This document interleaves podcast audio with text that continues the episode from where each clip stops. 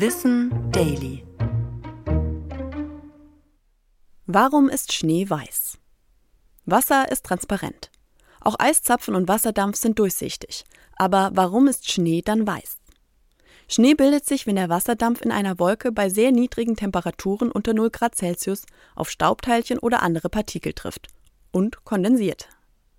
Auf diesen Partikeln bilden sich viele Eiskristalle, deren Form von Temperatur und Luftfeuchtigkeit abhängen.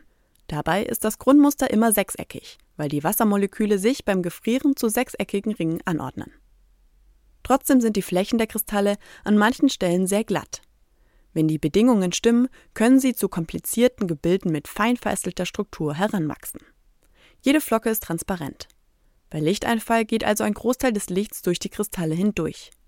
Ihre glatten Flächen reflektieren die Strahlung und werfen das Licht schließlich zurück.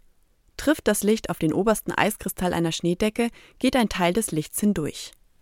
Der Strahl trifft also auch den Kristall darunter, der wiederum etwas Licht durchlässt und es reflektiert.